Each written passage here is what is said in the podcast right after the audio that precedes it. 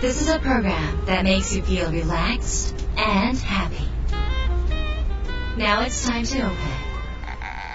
Wada Cafe.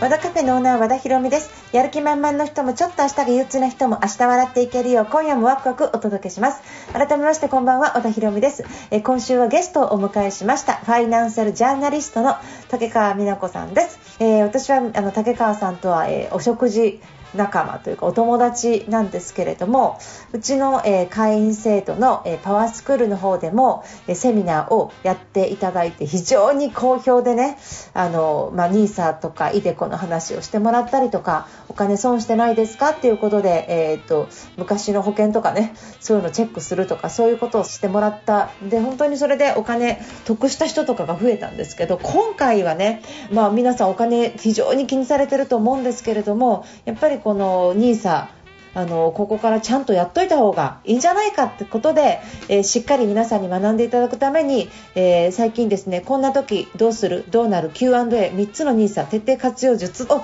えー書かれた竹川さんに今日来ていただくことになりました。皆さんの将来の資産形成には必ず役立つと思いますのでぜひとお勧めします。ということで和田博美の和田カフェ、えどうぞ最後まで楽しんでいってください。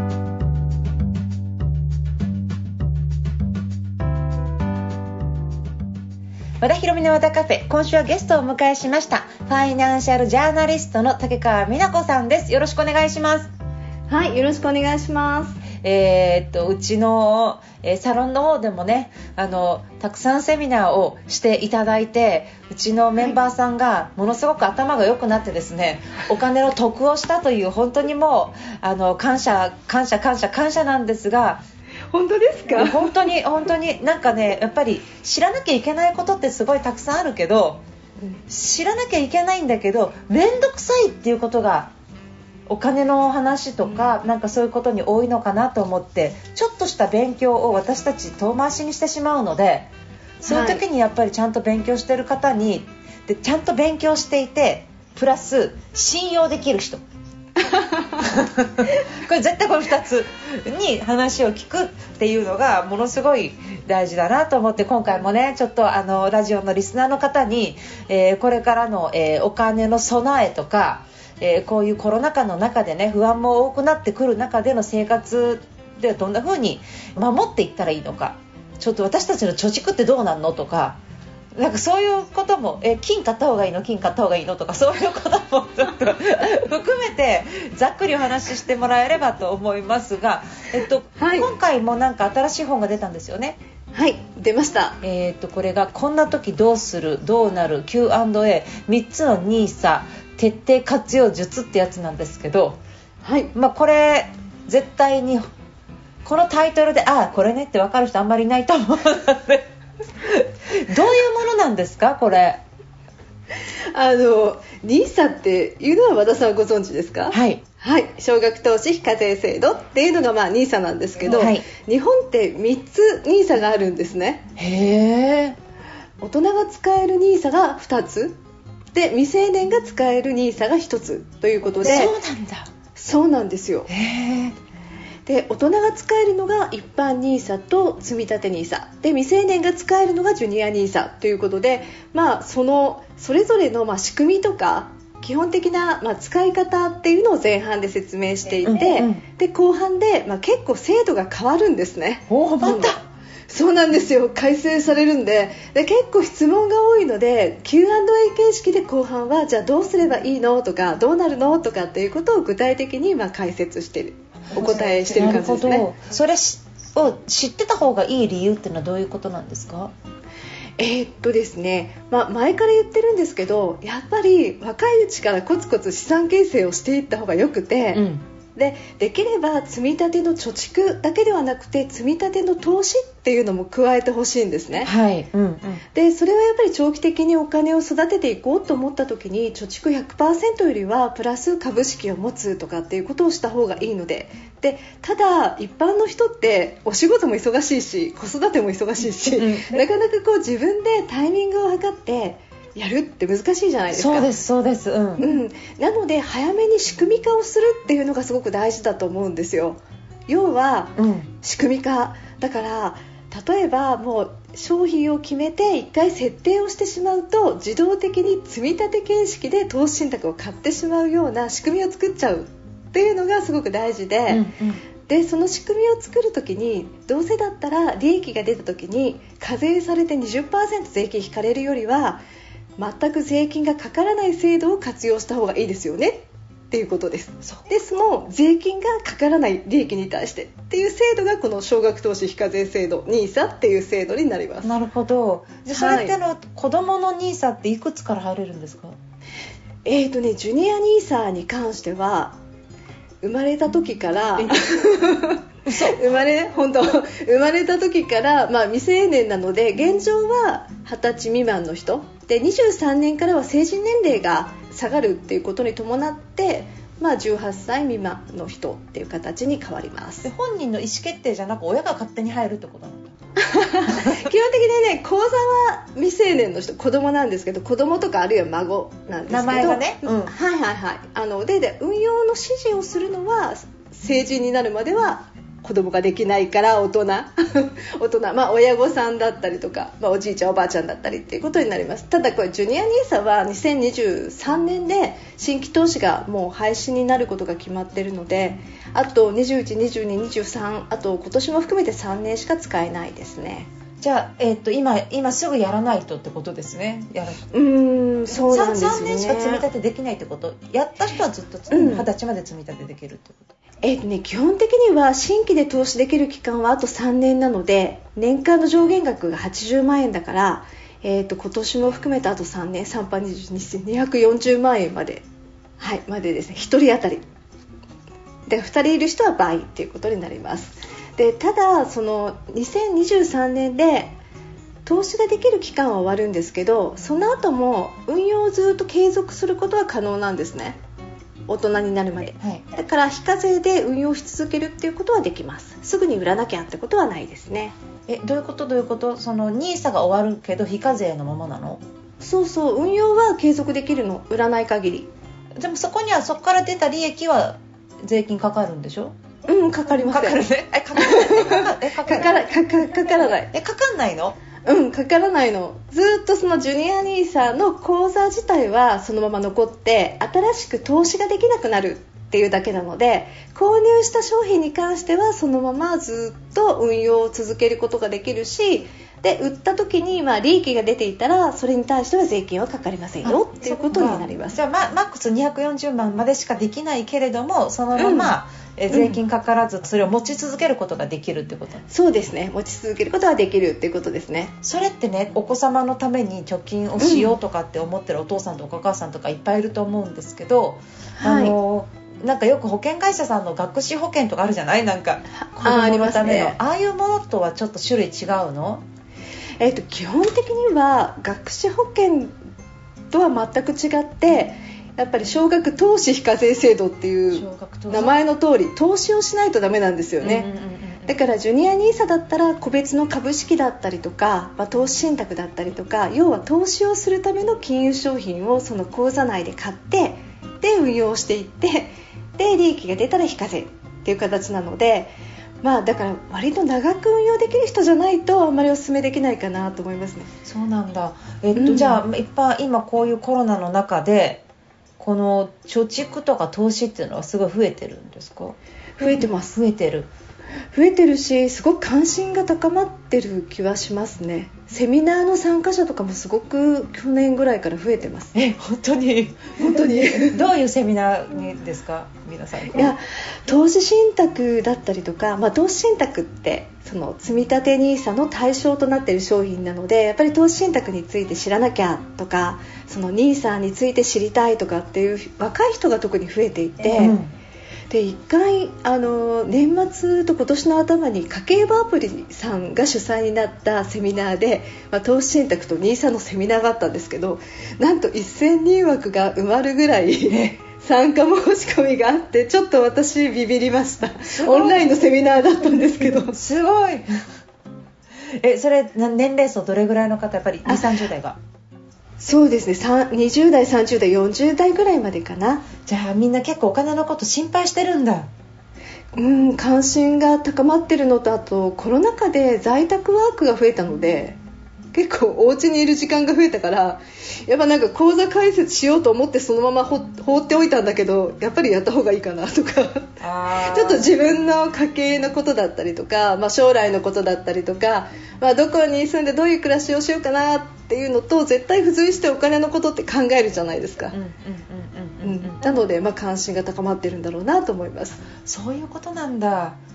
まあ、特に今今までってこう出かけられなくなっていて、うんうん、こうね、外で旅行に行くとかお洋服買いに行くとかってなかなかこう試着が難しいっていうのもあったから、まあ、貯蓄とか投資をまずしといて、まあ、消費はもう少し自由になってからやろうかなっていう感じなんじゃないですかね。そういうことなのね基本的にお金を流していくことで、まあ、投資をするっていうのもその会社さんに対してお金を間接的に渡していくわけだからその会社が頑張ってなんかねいい商品とかサービスを作ってくれると将来的に自分に返ってくると思えば、まあ、今のうちに投資をしとくっていうのはいいんじゃないですかね。あそっか。じゃあ皆さんじゃあ今今日この本の話から竹川さんからお聞きするのはやっぱりちゃんと NISA をやっておけっていうテーマが一番強い？あの他のね投資信託とかも含めて全部 NISA っていうのが投資信託だから結局投資信託をしっかり学んでまずは NISA をやっておけっていう話が一番大事？えーと、若い人の場合には、まあ、NISA って成人向けのって一般 NISA と積立 NISA があるってさっき言ったんですけど若い人だったら本当に少額からあの積み立てで買っていける積み立て NISA からまずやればいいんじゃないかなと思いますね。これ限度額いくらですか？年間40万円です、ね、年間40万円うん、だから月3万3000円ぐらいですかね目いっぱい目いっぱいやって3万3000円、うん、って何歳まで積み立てられるんですか？これね年齢は決まっていなくってあの非課税期間っていう、まあ、非課税で運用ができる期間が最長で20年っていうのは決まってるんですけど、うんうん、ただ別に20年過ぎても課税口座に移してそのまま運用を続けるとかっていうことも可能なので、まあ、特に制限はなくいつまででもやれます。いつまででもできるんだ、はい、でもその20年はいつ始めてもいいから今日始めても20年5年後始めても20年ということで、うん、そうそうそうそうです、ね、じゃあじゃあ例えばじゃあ私3年後でもいいやにまだまだ若いからって思うような人はいたらやっぱりでも今日がいいよっていう理由ってある？えー、やっぱりね時間って大事。時間時間。ねあっという間に年取っちゃうしね。うん やっぱりあの何でもそうなんですけど最初思い立った時にきちんと最初だけでいいから手間をかけてセッティングしてほしいんですよ。はい、でその場でやらないと多分半年とか1年ってすぐ経っちゃうから始めてほしいですねすぐに。じゃあその、えー、っとついつい先延ばしになってしまう手間の量、はい。あこんだけ手間あるんだってその手間ステップちょっと教えてください。そのイメージしやすいようにそんなに手間はかからないんですけど、まあ、金融機関にまず口座を作らないといけないから、あ、例えばネット証券でもいいしなんか1社選んでいただいてまず口座を作りますと、はい、だからホームページとかに行って口座作りますっていうところで必要な項目入力して、はい、いただきますと必要な書類が送られてくるのでそこで送り返してもらうと口座はできます。あとはまあ商品を選んでであとは掛け金いくら掛け金というか積立金額いくらにしようかなっていうところを決めていただければあとはもう自動的に指定した銀行口座から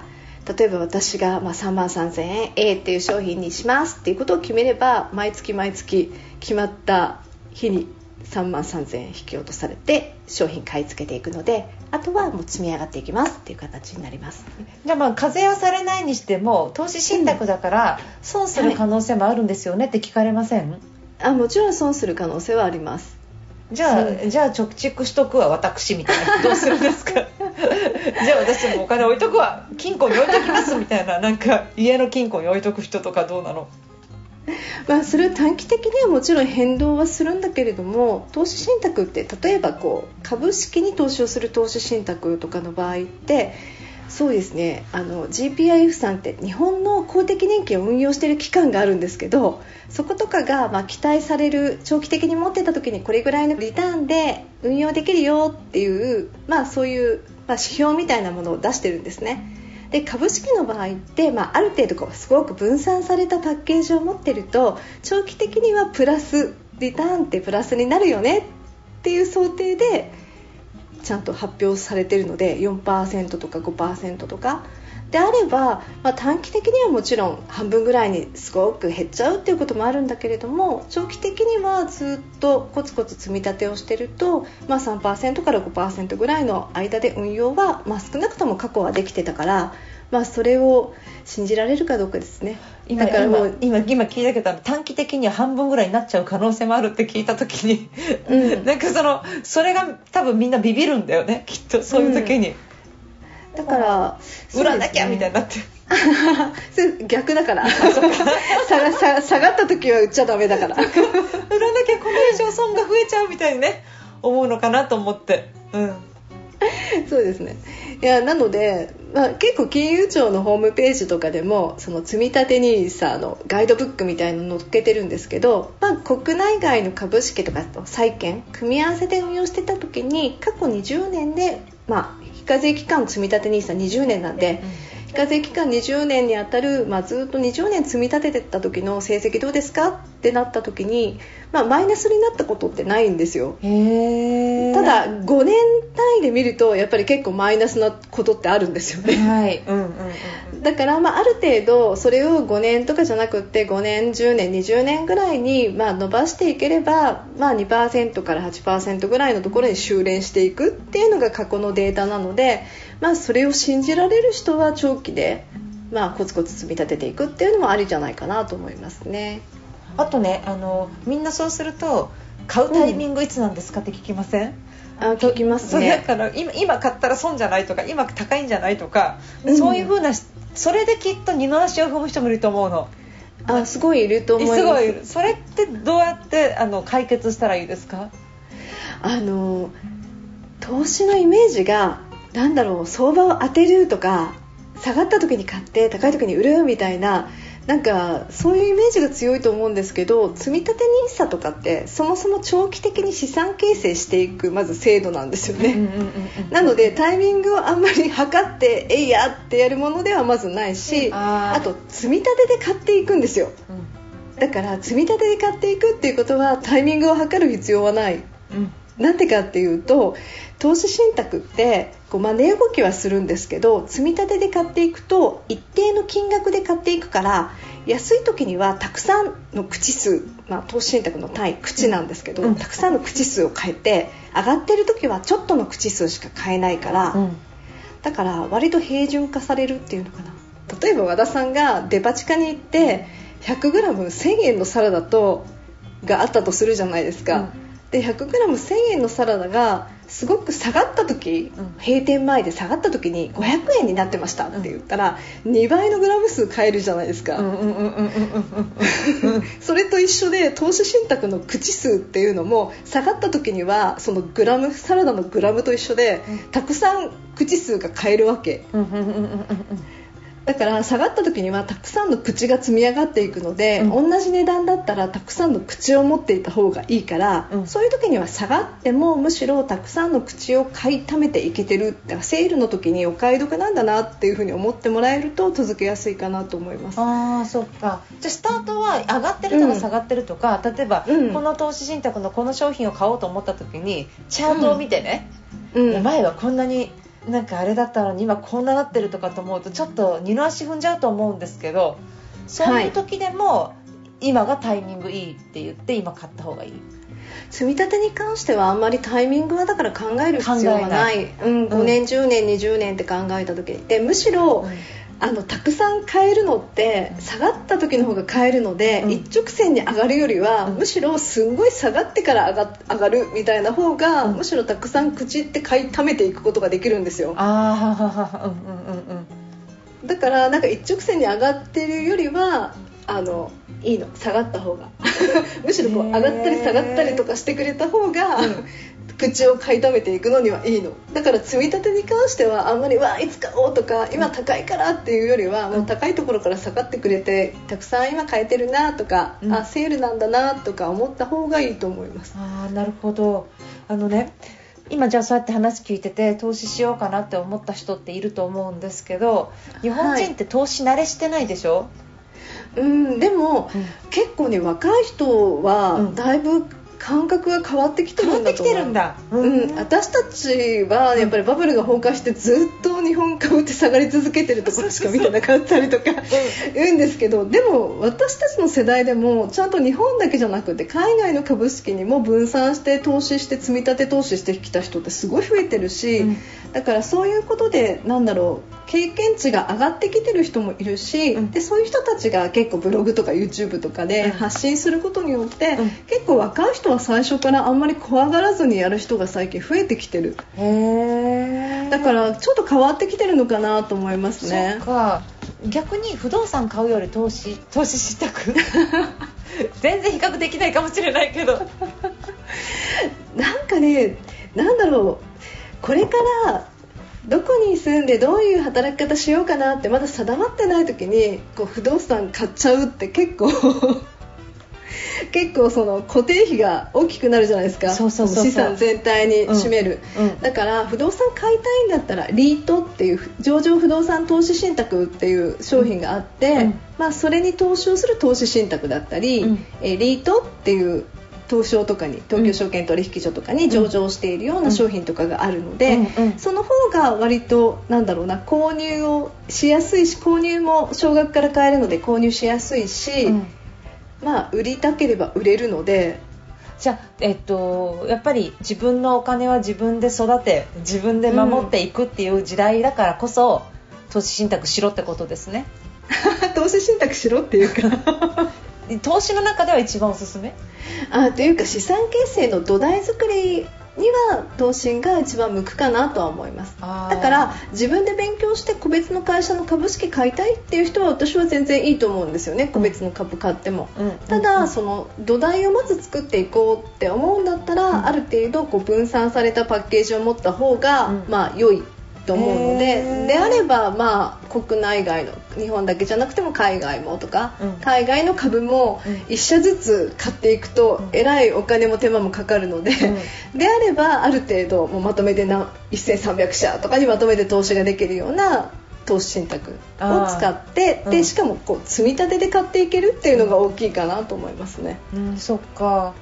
あでもなんで積み立て NISA がいいかっていうとね、あの日本の投資信託って6000本ぐらいあるんですよ。と選べないじゃないですか、うん。6000本から選ぶのって、うん。で積み立て NISA の対象商品って200本ぐらいに絞られるんですね。うん。もうにそこですでに2%ぐらいに絞られるから、でそこからさらに投資する対象。うん。だから日本を含めて全世界の会社の株にまとめて投資したいとかっていうともう4本ぐらいに絞られるわけですよ。うん。あ4本から選べばいいんだ。そうそう。で、うん。もしくはまあ日本株は個別株持ってるから日本を除く世界の株がいいなとかって思うとやっぱりまた4本ぐらいに絞られるんですよ。そうか。うん。でそうん、で先進国株のインデックスファンド、うん。まあ、日本を除く22カ国の1300社ぐらいのパッケージがいいなとか思うとやっぱりそこも17本ぐらいになるんですよね。だからある程度積み立て NISA の対象商品で、まあ、どの投資対象に投資しようかなっていうのが決められて、うん。そうするとある程度残高がちゃんと増えてて、はい。まあ、手数料が保有中の手数料が安いものとかっていう風な基準で選ぶと、うん。まあ、選べると思います6000本の中からこうなんていうの？その大きな森の中の1本を探すよりは積み立て NISA の対象商品の中からどの投資対象にしようかなってコストが安いのはどれかなとかっていうことを。すごい。何にもやったことがなければとにかく NISA からやれば積み立て NISA ね。つめあと積み立て NISA からやれば とにかくその商品も厳選されているしそうそうそこに地地ならしもできるってことか。そうですね、うんだから初心者の人が始めるのにはいいかなと思うんですよね。あーなるほど。でプラスアルファでやりたい人は課税講座でやるなり、うん。もうちょっと勉強して個別株やるなりそこは本当に自由にしていただければいいと思います。あーわかりました。ありがとうございます もうこれだけは忘れてはいけないとかなんかポイントとか最後にあったら教えてください。なんか特にですか？いや最初から、まあ、無理のない金額で始めるっていうことと始めるのはいいんですけどやっぱり途中でやめちゃう人が多いんですよね。だからちょっと上がったらすぐ利益確定みたいな形にしちゃったり逆にこう下がったら怖くなってやっぱりやめちゃったりとか、でもったいないので、うん、やっぱりこう長期で資産形成って考えてほしいし投資も短期でじゃなくて、うん、やっぱり長期でやっていくことで積み上がっていくものだからやっぱりドキドキしない程度のところからスタートしてとにかく続ける。最低20年？まあ本当は、まあ、少なくとも10年ぐらいは投資できるお金で始めてほしいですね、まあ、できれば20年とかね時間が取れる人はそれはその方がいいですけど。ありがとうございます。ありがとうございます。はい、じゃあそろそろ時間ということで、えー、っと今日は竹川美奈子さんをお呼びして、えー、こんな時どうする？どうなる？Q&A3 つの NISA 徹底活用術の中から、えー、っと NISA について、えー、それから、えこれからの資産形成についてお話を伺いました。竹川さんどうもありがとうございました。はいありがとうございました。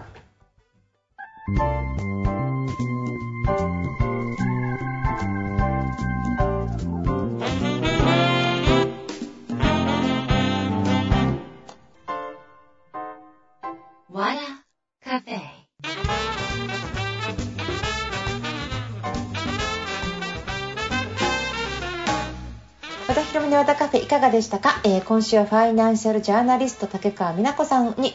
お話をお伺いしました。えーとあの私もね、えー、株 .com と楽天証券にね、えーと、口座を開設しております他にもねネット証券たくさんあるのであのいろいろ皆さんも自分でねあの会うところ探して口座開設資料を取り寄せてマイナンバーカードのコピーとかね免許証のコピーとか身分証明書とか、えー、あとは銀行口座ですね。それから、えー、銀行口座の印鑑とかそういうので、まあ、ちょっと手続きをしたら口座開設ができると思います、えー、ちょっと勉強しながらやってみてはいかがでしょうか、えー、ということでですね、えー、っと私の方ではあの竹川さんあのはじめね、え、っといろんなお友達でこんな情報知っといた方がいいなっていう方を呼んでコーチとして呼んでいる、えー、パワースクールっていうね会員制度があります。実はこの収録の前日はですねあの、えーと、司法書士の、えーと、今まで、えーと、不動産でトラブルを2000件以上対応してきたっていうことであのこれから65歳以上からもう賃貸借りれなくなるからあなたどうすんの？みたいなね。そういう風な話をちょっとしてもらったセミナーを、えー、会員さん向けにしてすごい勉強になったんです。だからお金の話とかこういうのもやってるパワースクールっていうねもちろんあの営業の話とかコミュニケーション要点手法の話もしてしてるんですけれどもたまに本当にそういうリアルにね役立つ話要は現実問題としてっていうのも講師呼んでやってます、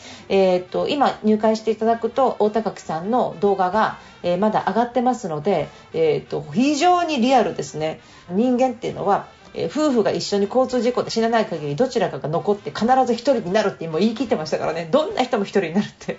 なのでその時のこの自分どうするかとかね。あのそういう話も深く入ってますので、えー、パースクール、えー、和田博美、えー、広場のホームページにご案内ありますのでぜひそちらチェックしてみてください。よろしくお願いします。それから今のは有料だったんですけど LINE アット和田博美で検索していただくと LINE アットで、えーと、といろんなメッセージ届きます。もちろん和田ビジョンのメルマガも毎日書いておりますので、そちらの方もぜひ読んでみてください。よろしくお願いします。えということで、和田博美の和田カフェ、今夜はこの辺りで閉店です。皆さんにとって来週も素敵な1週間になりますように、お相手は和田博美でした。